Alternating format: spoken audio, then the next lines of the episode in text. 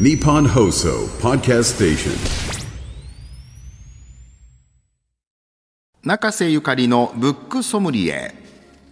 本のエキスパート中瀬さんにこれだというおすすめの一冊を紹介いただくコーナーです今日の一冊をお願いしますはい。今日は、えー、昼野月子さんの新刊漫画、133センチの景色の一巻目です。まだこれ、あの、と途中というか、これから続刊も出てくるんですけど、出たばかりの一巻目で、これあの、100この133センチの景色は月刊コミックバンチで連載中の漫画なんですけど非常にあの発売からとかもう連載当初から話題になっていて、えーまあ、見た目に縛られる社会いわゆるルッキズムとか言われている見た目に縛られる社会で戦うあの生きづらさを描いた物語なんですね。これだから SNS でも相当読まれてるみたいですね相当読まれてます。はい。で主人公の吉野花さんというのは25歳の女性なんですけど食品会社に勤めています。で彼女はちょっと病気の影響で小学生の頃に体の成長が止まってしまっているんですね。でそれでその小学生の時と同じ身長いわゆるこの133センチの景色のは彼女の身長なんです。なるほど。でそのまま大人になって今25歳で、まあ、バリバリ働いていると、ただまあバリバリ働いているんですけどもあの年齢25歳なのにやっぱりすごく小学生に見られるわけですね。だからこの年齢と外見が乖離していることで、あら、あの、お嬢ちゃんどうしたの？社会科見学に来たの？みたいな、あの、会社に訪ねて行ってもそういう、あの、お子様、子供として扱われてしまうし、まあ恋愛とか例えば普通にしたくて合コンとかに行っても、その男の子たちに、まあ、まあ、可愛いとか言うんだけど、その可愛いの意味がね、ちょっとその、あまあ子供に対するあれだったりとか、君、え、それで25歳なの？とか、なんか、ちゃんとそういう、なんか、いや、あの、エッチとかできんの？みたいなこととか、すごいぶしつけな質問されたりとかして、まあそこにいつも彼女はにっこり答えて、あの、どんなに傷ついても笑顔で返してきてるんですけども、まあその見た目がもたらす生きづらさっていうのに、まあ、直面してるわけですよね。で、これ別にあの彼女に限らず、彼女が例えば街の中で、あの、コンビニで働く店員さんで、そあんまりその、こう、見た目にちょっとコンプレックスを抱えているような女性を、こう、男性が、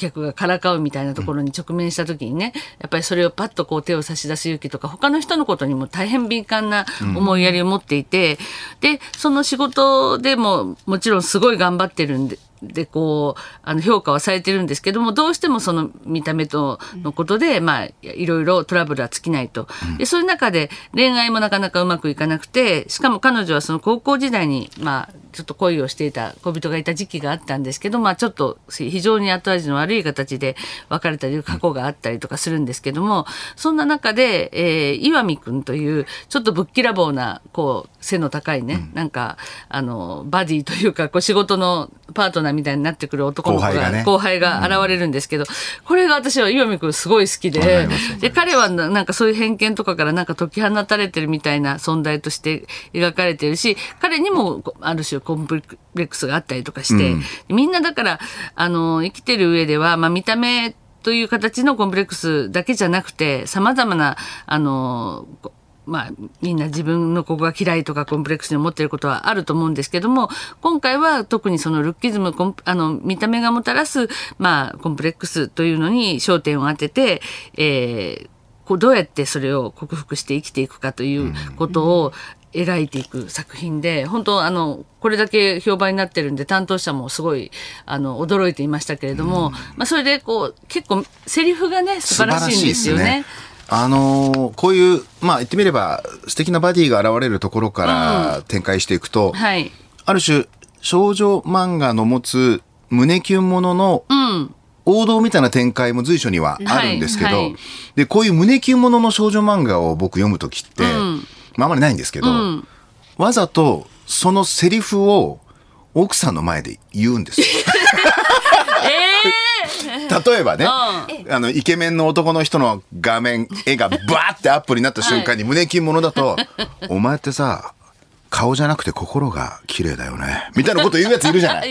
で、それを俺は半分、もう半分で全部冗談にして、俺が言ってどうキモいっていう遊びをやるんですよ。ななるほどで、この漫画でもやったんですよ。やったんだ。ところが、この漫画のそのセリフは、ものすごく深いんですよ。あだから、言いながら、めっちゃいい言葉とか、自分で思うわけい。や確かにこれちょっと言いた、口に出して言いたくなりますねこれいいこと言うんですよ、うん岩見くんは。はいはいはいで、それに対してまた彼女もいい言葉を返すし、ねはい名言揃いなんですよね。で、それはなすごくみんなが経験している人に言われて傷ついた心を癒したりとか、自分の持ってるコンプレックスをどう克服するかみたいなことの、ある種のなんかこう、参考になるというか、そうですねそんな感じなんですよね。そう岩見君のセリフでね他人から色眼鏡で見られたくないと思っているのに自分で自分を否定してたら同じ穴の無地なですからっていうような言葉でやりましたそれでああこれやったんかいそれやったんですよ。うん そしたらそうそう超よくねってなって。そう。そうお箱崎さんもなんか付箋買ってます。箱崎もうん私はあの花さんのセリフで、えー人の価値観とか苦労とかって目に見えないから汲み取るのは難しいよね。だから損とか得とかって一面的に見て判断してるといつか自分も他人も傷つけちゃうんだと思う。私はどうせなら自分や他人のないもの探しをするんじゃなくてそれぞれの良い面に目を向けていきたいなと上司にひどく当たられた後にその上司のことを思って言うっていうありましたありました人間できてるうんお仕事漫画としても読めるそうだねお仕事漫画。まあ、まあ、この上司は上司でまた、ちょっといいところまたあったりなんかするんですけど。この上司の方にもこういろんな思いがあってっていうのが多面的本当にに。こうキラーンだよね。こう日常ね。的にこう思っこうちょっとこういう偏見とか押し付けみたいなのってあるなと思ってその度合いはね、それぞれあってもなんかついついこう、まあ、せあの背がこうちっちゃくて可愛らしいとかいうようなことってこうあなんかいい意味で言ってるつもりでも相手にはそれそれをずっと言われることで大人として見られてないみたいな。だからこの中で岩見君が僕はそのあのあなたのことを可愛いんじゃなくてかっこいいと思いますよみたいなセリフも出てくるじゃないですか。やりましたそこも。そうそう。ああやったんかい も大駒です。大駒大きい。でも、そういう言葉って本当に人がどういう言葉で傷つくか、傷つくかっていうシーンの描き方もやっぱすごく巧みですよね。そうですね。周りは悪気がないっていうのもすごくわかるんだけど、ええでも傷つく人ってこんな感じで受けるよなっていう。いやだから少女漫画ってという一括りで言うとなんかもう恋愛があってあの可愛らしい話があってみたいなことですけどどんどん今社会とか今時代があののテーマをすごく取り入れた、こういうシリアスなんだけどでも少女漫画のもともと持つそのやっぱりくキュンとしたり元気になったりするような要素もありつつもあのやっぱり考えさせられる、見た目について自分がやっぱりどっかで偏見持ってるんじゃないかとかなんか自分のコンプレックスのこととかをみんながこれを読むことでちょっと思い出したり考えたりするような本になってるからこれだけちょっと話題になってるんだなと思う。そういう一冊になってます。えー、133センチの景色